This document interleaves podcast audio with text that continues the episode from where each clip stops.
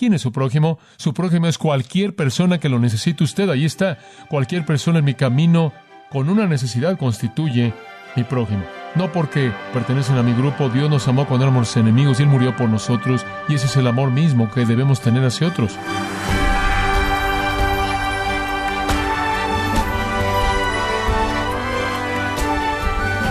Sea usted bienvenido a esta edición de Gracia a vosotros con el pastor John MacArthur.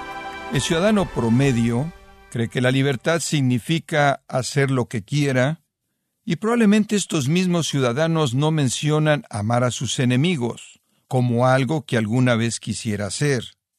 Pero, ¿cómo es que Dios quiere que amemos? Bueno, el día de hoy John MacArthur nos enseña que Dios quiere que nuestra manera de amar a los demás nos diferencie del mundo y nos destaque en forma especial haciéndolo para su gloria. Nos encontramos en la serie Ama sin importar nada, aquí en gracia a vosotros. Mateo capítulo 5 y estamos examinando los versículos 43 al 48. Creo que Dios tiene algunas cosas muy especiales e importantes que decirnos a mí a través de esto. Permítame leerle los versículos 43 al 48 de Mateo capítulo 5 y me sigue conforme leo. Oísteis que fue dicho, amarás a tu prójimo y aborrecerás a tu enemigo. Pero yo os digo, amad a vuestros enemigos, bendecid a los que os maldicen, haced bien a los que os aborrecen, y orad por los que os ultrajan y os persiguen, para que seáis hijos de vuestro Padre que esté en los cielos, que hace salir su sol sobre malos y buenos, y que hace llover sobre justos e injustos, porque si amáis a los que os aman, ¿qué recompensa tendréis? ¿No hacen también lo mismo los publicanos? Y si saludáis a vuestros hermanos solamente, ¿qué hacéis de más? ¿No hacen también así los gentiles? Sed pues vosotros perfectos, como vuestro Padre que está en los cielos es perfecto. Como usted sabe, si ha estado con nosotros por algún tiempo, Mateo presenta a Jesucristo como Rey. Cada uno de los evangelios se concentra en un elemento diferente de la vida de Cristo, una faceta diferente de su virtud misma y el punto de Mateo es que Él es el rey, el rey del universo, el monarca de la tierra, el rey de Israel, el ungido de Dios. Y Mateo está escribiéndole a una audiencia judía primordialmente porque quiere que entiendan que Jesús de Nazaret a quien rechazaron no es ningún otro que su Mesías. Aquel de quien dijeron, este hombre no reinará sobre nosotros, no es ningún otro que el Rey ungido. El propósito de Mateo entonces en todas las páginas y capítulos y versículos de su Evangelio es presentar la realeza de Cristo. Hemos visto cómo Él ya ha hecho eso en los primeros cinco capítulos. Él comenzó al explicar su nacimiento real, llegando al final de un linaje real. Él explicó su adoración por parte de los que hacían reyes, los persas, conocidos como los magos, que reconocen que este es rey.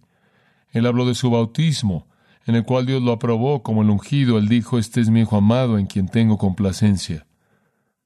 Vemos a Mateo presentando su realeza conforme él presenta su derrota sobre el monarca reinante de la tierra, Satanás, conforme Satanás viene tres veces contra Cristo y las tres veces él es derrotado y finalmente expulsado.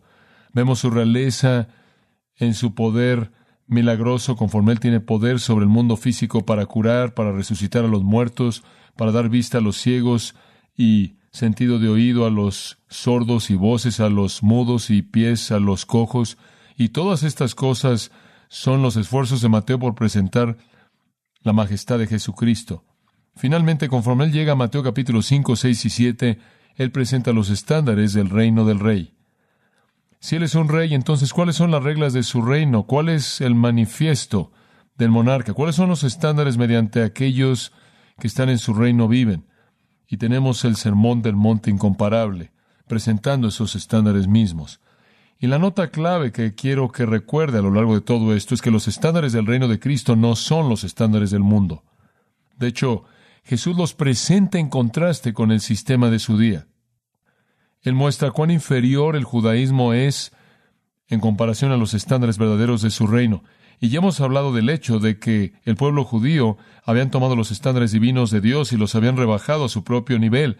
Y después al guardar sus reglas, identificándose a sí mismos como justos, con una justicia que ellos mismos habían inventado.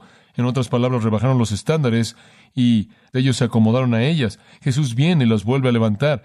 Él no cambia el Antiguo Testamento, Él no lo hace a un lado, Él lo reafirma y dice, su estándar está aquí, el de Dios está aquí arriba, y entonces Él lo ha hecho mediante una serie de seis contrastes. Él hizo un contraste en primer lugar, en el versículo 21 y en adelante, de su perspectiva del homicidio con la de Él, después su perspectiva del adulterio con la de Él, su perspectiva del divorcio con la de Él, su perspectiva de los juramentos con la de Él, su perspectiva de la venganza con la de Él y finalmente su perspectiva del amor con la de Él. Y aquí estamos en la culminación realmente, porque el apóstol Pablo tenía toda la razón bajo la inspiración del Espíritu cuando él dijo, lo más grande es el amor.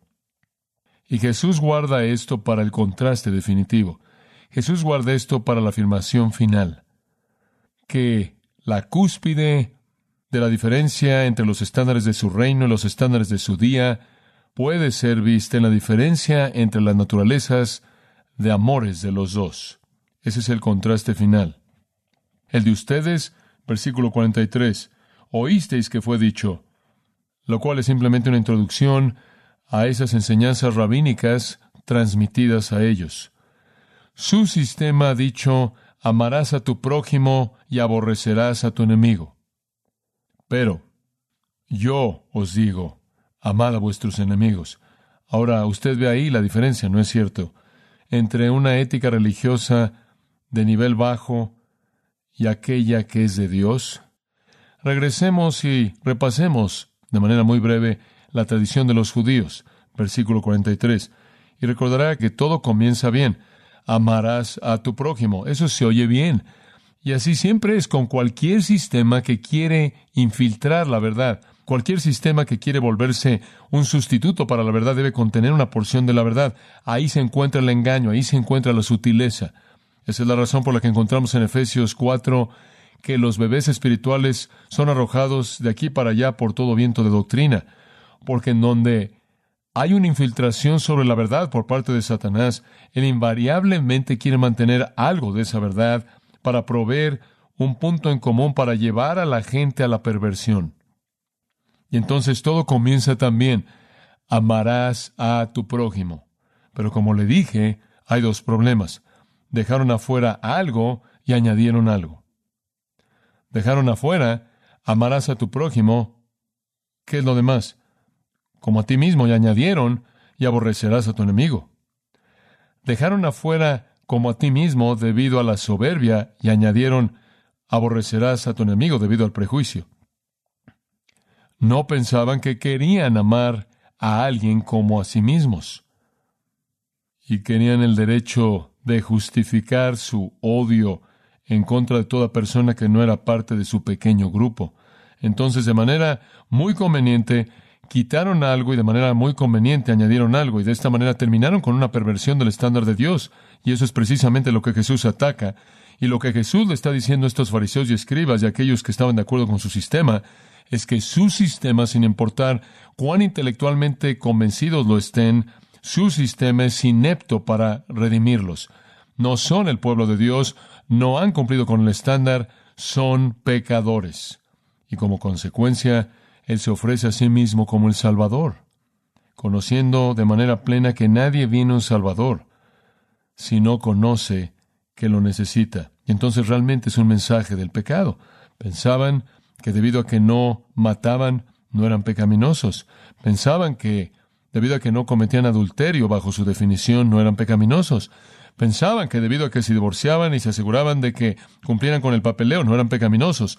Pensaban que debido a que cuando juraban por el nombre de Dios, guardaban su palabra, estaban bien, y pensaban que debido a que su venganza era equitativa, estaban bien, pero Jesús dice, no lo han entendido, no han entendido el punto. Si ustedes odian a alguien, es igual que homicidio. Si ven a alguien, es lo mismo que adulterio. Si se divorcian por una razón no bíblica, eso está mal, es malo.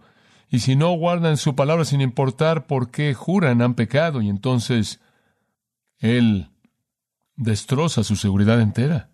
Y aquí Él dice, ustedes piensan que aman, y lo que aman es a toda persona en su pequeño grupo que está de acuerdo con ustedes, y después tienen licencia para odiar al resto de la gente y ni siquiera están dispuestos a amar a los que ustedes aman como se aman a sí mismos, lo cual deja lugar para su soberbia. Esa es la tradición judía. Ahora pasamos de ahí al segundo punto que estamos viendo y esa es la enseñanza del Antiguo Testamento. De la tradición de los judíos vemos implícito detrás de nosotros la enseñanza del Antiguo Testamento. ¿Qué enseñaba el Antiguo Testamento? ¿Acaso el Antiguo Testamento en algún lugar dijo aborrece a tu enemigo? No. Decía ama a tu prójimo, sí. Bueno, ¿cuál es el resumen de la enseñanza del Antiguo Testamento? Bueno, en cierta manera comenzamos en esto la última vez, permítame recordarle esto. Hay una afirmación en el Salmo 139 en donde David dice, los aborrezco con odio perfecto. Ese es el único odio justificable en la Biblia. Esa es la única reacción justificable a un enemigo en la Biblia y está basada en la misma actitud de corazón, la misma mentalidad del Salmo 69.9 en donde David dice, los vituperios de los que te vituperaban han caído sobre mí, el celo por tu casa me ha consumido. Por ejemplo, la Biblia dice, está mal estar enojado, pero existe la indignación justa, ¿verdad? Jesús dijo, no debemos enojarnos unos con otros. Sin embargo, Jesús hizo un látigo. ¿Cuál es la diferencia? Jesús nunca se enojó con la gente que lo ofendió personalmente, pero Jesús se enojó con aquellos que contaminaron la gloria de Dios. Tenemos el derecho de reaccionar en indignación cuando Dios es deshonrado, pero no a reaccionar en venganza por una ofensa personal. Ahora lo mismo es cierto con respecto a este tipo de situación con nuestros enemigos, con odio. Debemos tener un odio perfecto o justo hacia aquellos que son los enemigos de Dios. Y David dijo, los aborrezco con odio perfecto. Inmediatamente después de eso, ¿sabe usted lo que él dijo? Y Dios, él dijo, examina mi corazón, pruébame, conóceme, conoce mis pensamientos, que no haya camino de impiedad en mí. En otras palabras, Dios, los aborrezco con odio perfecto y tú escudriña mi corazón. Tú sabrás que mi motivo es tu gloria, no mi dignidad personal. Hay un lugar para eso. Hay un lugar para el celo por la santidad de Dios y lo sagrado de su verdad y su persona. Y el Antiguo Testamento va a tolerar eso, pero no va a tolerar ningún tipo de ataque malo, ningún tipo de amargura o enojo, resentimiento o hostilidad hacia alguien que trae contra nosotros una ofensa personal. No tenemos lugar para el odio personal motivado por la soberbia o el prejuicio sin importar lo que se nos ha hecho. Como puede ver, los judíos definieron prójimo de una manera muy estrecha, pero la Biblia lo definió de una manera muy amplia. La palabra prójimo es lo que importa, es el punto central. Los judíos dijeron prójimo es aquel que cree como nosotros creemos, y usted se acuerda que le dije, como cuando maldecían a la multitud que no conocía la ley y menospreciaban a los galileos ignorantes. ¿Quiénes eran ellos de un lugar aislado? Simplemente era su pequeño grupo. Pero aborrecerás a tu enemigo nunca vino de la verdad de Dios en el Antiguo Testamento. Lo metieron como un acomodo para su soberbia y su prejuicio. ¿Qué es lo que realmente enseñó el Antiguo Testamento de amar a su prójimo? ¿Qué tan amplio es ese término? Permítame mostrarle. Acompáñeme a Deuteronomio 22. Deuteronomio 22. Vamos a pasar unos minutos en el Antiguo Testamento porque quiero que vea que Dios no ha cambiado su perspectiva. Deuteronomio 22. Ahora aquí estamos tratando con algo de la ley levítica, algunos de los códigos para la conducta de Israel. Y este es uno muy práctico y muy simple. No verás el buey de tu hermano o tu prójimo o su oveja desviándose y retendrás tu ayuda de ellos. Tú los traerás de regreso a tu prójimo. En otras palabras, si tu hermano, tu prójimo tiene un animal que se suelta y se desvía, tú debes venir inmediatamente a ayudar. El punto es que usted satisface la necesidad de otra persona, ¿verdad? Versículo 2, si tu prójimo no está cerca de ti, o si no lo conoces, quizás es alguien que ni siquiera conoces, ni siquiera tienes idea de quién es. Entonces, y los traerás entonces a tu casa y estará contigo hasta que tu prójimo lo busca y entonces se lo restaurarás de nuevo. Digamos que encuentras un par de ovejas o un buey en algún lugar y realmente no sabes a quién le pertenece. Lo cuidas, lo tomas, lo alimentas, lo que sea necesario. Asegúrate de que hagas eso hasta que la persona venga y diga, oye, perdido, los tengo aquí. Y después los tomas y se los devuelves. De la misma manera harás con su asno y harás lo mismo con su atuendo. Si pierde su túnica y con cualquier cosa que pierda tu prójimo, que él ha perdido y lo has encontrado. Ahora ese es el principio general de perder y encontrar. Cuando alguien lo pierde, no te lo quedas porque lo encontraste, simplemente lo guardas hasta que venga a buscarlo y después se lo das. Ahora observe que esto es satisfacer la necesidad de alguien más. Versículo 4, no verás el asno ni el buey de tu prójimo ahí en el camino y retendrás ayuda de él. Ciertamente vendrás a ayudarlo, lo levantarás, a veces la carga se volverá pesada, el animal se va a cansar y él simplemente se va a caer. Bueno, alguien habría tenido dificultades en levantar al animal y entonces debes venir a ayudarlo. Entonces dice usted, bueno, ¿qué tiene que ver esto con alguna cosa? Está hablando de su prójimo aquí. Muy bien, pasa Éxodo capítulo 23 y vamos al principio de la escritura de Moisés y vemos al mismo principio en Éxodo 23, versículo 4, nada más que aquí adopta una identificación totalmente diferente. Éxodo 23, 24. Éxodo 23, 4. Si te encuentras con el buey de tu enemigo, dice usted, ajá, ahí está el buey de mi enemigo, suelto, o desviándose su asno, ciertamente se lo traerás de regreso a él. Ahora observe, el mismo principio exactamente como Deuteronomio 22. Nada más que Deuteronomio 22 usó qué término para el individuo. Hermano o prójimo. ¿Qué tan grande es ese término hermano prójimo? ¿Qué tan grande es ese término? El silogismo de esto simplemente dice el hermano prójimo tiene que incluir qué? Enemigo. Ese es el punto. Versículo 5. Si ves el ano de aquel que te aborrece estando ahí bajo su carga, ciertamente le ayudarás. alguien que te aborrece y su animal se cae, la reacción normal es que te ayude, espero que tu animal se muera. Y coloca la carga entera en tu esposa. ¿Usted conoce ese espíritu de venganza? Él dice, no vas y ayudas, aun si es tu enemigo. En otras palabras, el estándar nunca cambia. El término prójimo o hermano es lo suficientemente grande como para incluir al que tiene una necesidad. ¿Ve usted el punto? Ahí es en donde determinamos el significado de prójimo. Prójimo es tan grande como necesidad. Eso es todo.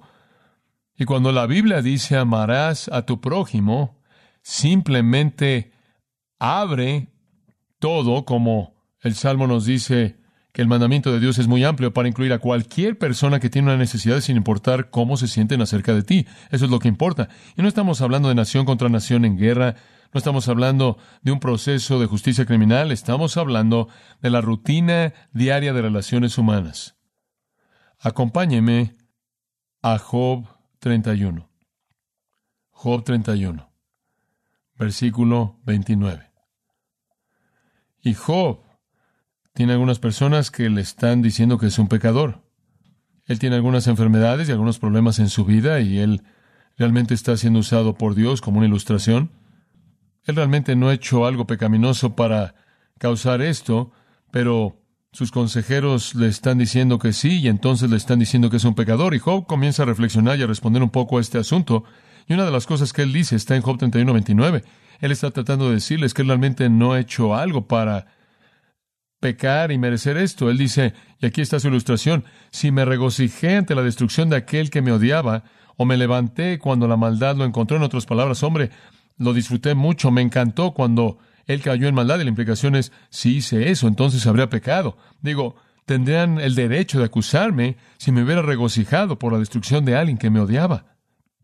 Ahora eso toca un nervio de la conducta humana, porque cuando hay alguien que es su enemigo, y caen en problemas, la primera reacción es que a usted le encanta. Usted simplemente lo disfruta. A usted simplemente le encanta. Como puede ver la actitud de Job, y por cierto, Job estuvo en el periodo patriarcal, entonces esto realmente lo lleva usted de regreso a los primeros años de los tratos de Dios con el hombre, y la actitud desde el comienzo mismo fue una de amor y perdón, no deseando mal, ni siquiera en contra de un enemigo.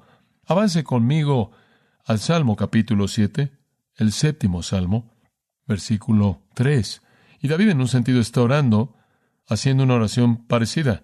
Oh Jehová mi Dios, si he hecho esto, si hubiera iniquidad en mis manos, ¿qué tipo de iniquidad, David? Si le he pagado maldad a aquel que estaba en paz conmigo, en otras palabras, si no fui amable con mi enemigo, si lo he librado a aquel quien sin causa es mi enemigo, en otras palabras, si he pecado al ser malo hacia alguien que era bueno, o si he pecado al ser malo hacia alguien que era malo conmigo. David realmente señala dos cosas. Está mal ser malo hacia aquellos que son buenos contigo, inclusive es malo ser malo hacia aquellos que son malos hacia ti. Si he hecho eso, él dice, que mi enemigo me persiga, persiga mi alma y la tome, que pise mi vida sobre la tierra y coloque mi honra en el polvo. Él se está justificando con Dios aquí y él está diciendo, Dios, si he visto en mi corazón y nunca he respondido con maldad al bien y nunca he dado mal por mal tampoco. Usted, como puede ver en el Antiguo Testamento, nunca justifica odiar a un enemigo, eso es pecado. Job lo reconoció como pecado y también David. En el Salmo 35, para que usted entienda aún más cuál es el corazón de Dios en esto, versículo 12, David dice de sus enemigos, me recompensaron dándome mal por bien, para arruinar mi alma, en otras palabras, simplemente me lastimó en el interior, me devolvieron mal por bien, mis enemigos lo hicieron. Pero yo, ahora mire, aquí hay un hombre justo, cuando estaban enfermos, mi ropa fue silicio. Ahora, ¿de qué hablaba el silicio? Bueno, hablaba de remordimiento y tristeza y duelo, ¿verdad? Cuando un judío se vestía de silicio y cenizas, él estaba en duelo. Él dijo, cuando fui bueno con ellos fueron crueles hacia mí, pero cuando la maldad cayó sobre ellos lloré por ellos, mi corazón se rompió por ellos. Este es el Espíritu de Jesús, quien está colgado en la cruz y ve a aquellos que le escupieron y dice, Padre, ¿qué? Perdónalos porque no saben lo que hacen. Este es el corazón de Esteban, quien está abajo de las piedras sangrientas que están quitándole la vida y clama a Dios, no les tomes en cuenta este pecado. Este es el perdón magnánimo, increíble, sobrenatural que viene aquí del corazón de David, quien ha recibido mal por bien. Sin embargo, cuando sus enemigos sufren, su ropa es silicio y él dice, humillé mi alma con ayuno y mi oración, regresó a mi propio seno. En otras palabras, David dice, y ayuné y lloré, lloré por mis enemigos cuando cayeron en calamidad. Versículo 14, me conduje como si él había sido mi enemigo o hermano. ¿Observa eso? Y aquí David trae nuestros pensamientos Deuteronomio 22 y Éxodo 23, y él dice, mi enemigo es mi hermano, mi enemigo debe ser mi amigo, por lo menos en ese sentido. Me postré pesadamente como uno que lloraba por su madre. Ahora le voy a decir algo. Cuando un hombre puede llorar por su enemigo como llora por su madre en la calamidad, él ha aprendido una dimensión del amor que va más allá del nivel humano. Y esa es la enseñanza del Antiguo Testamento. En mi adversidad, versículo 15, se regocijan y se congregan, tuvieron una fiesta y me destrozaron y no cesan. Me destrozaron con sus dientes, pero ese nunca fue mi corazón hacia ellos. Oh, esta es una verdad tan básica. Observe Proverbios por un momento. 17, 5. En Proverbios 17:5 dice esto: El que se burla del pobre menosprecia a su hacedor. Y después de esto, y el que se alegra por las calamidades no quedará sin castigo. Cuando usted se regocija por la maldad que le cayó a alguien, usted no quedará sin castigo. Ese es un pecado. Aun cuando esa persona es un enemigo. Proverbios 24, 29. No digas, este es el mandato, no digas, la haré como Él me ha hecho a mí. No digas eso.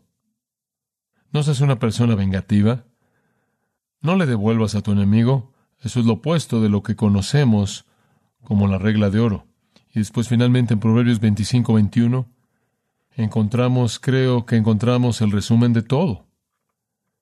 Proverbios 25, 21, escuche cuidadosamente, muy simple y muy profundo.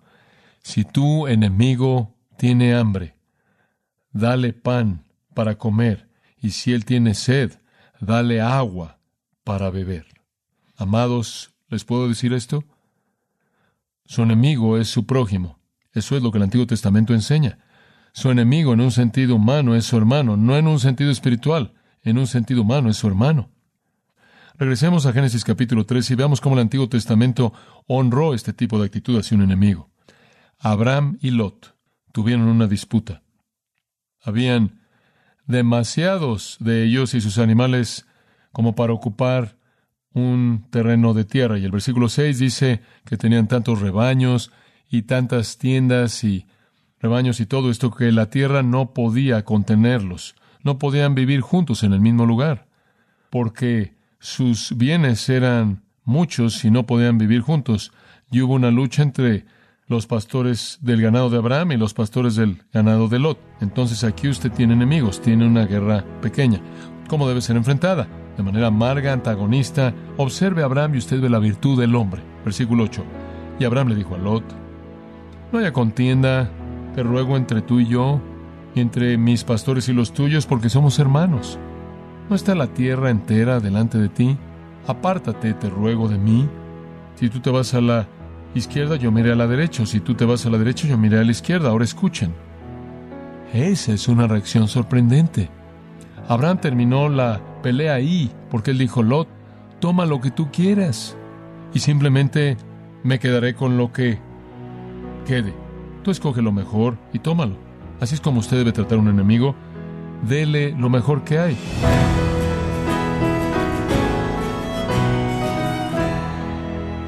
El día de hoy, John MacArthur habló del testimonio poderoso de un amor que no toma en cuenta las ofensas, con ejemplos del Antiguo Testamento y la vida de Cristo. John nos mostró cómo responder a nuestros enemigos de manera piadosa en la serie Ama sin importar nada, aquí en gracia vosotros. Estimado oyente, le invitamos a leer el libro Isaías 53, El siervo sufriente, escrito por John MacArthur, donde nos muestra cómo las palabras proféticas de Isaías iluminan las verdades de la crucifixión de Cristo. Lo puede obtener en gracia.org o en su librería cristiana más cercana. Y le recuerdo también que puede descargar todos los sermones de esta serie Ama sin importar nada, así como todos aquellos que ha escuchado en días, semanas y meses anteriores, animándole a leer artículos relevantes en nuestra sección de blogs en gracia.org. Si tiene alguna pregunta o desea conocer más de nuestro ministerio, como son todos los libros del pastor John MacArthur en español o los sermones en CD que también usted puede adquirir, escríbanos y por favor mencione la estación de radio por medio de la cual usted nos escucha en gracia a vosotros. Es importante conocer no solo el país y ciudad de donde usted nos escucha, sino también la radio. Para quienes contactan nuestro ministerio por primera vez, pueden solicitar una copia del mensaje de promoción sin costo alguno, un mensaje por oyente únicamente. Si usted vive en los Estados Unidos o Puerto Rico, escríbanos a Gracia Vosotros, P.O. Box 4000, Panorama City, California 91412. O puede escribirnos a través del siguiente correo electrónico radio arroba gracia.org.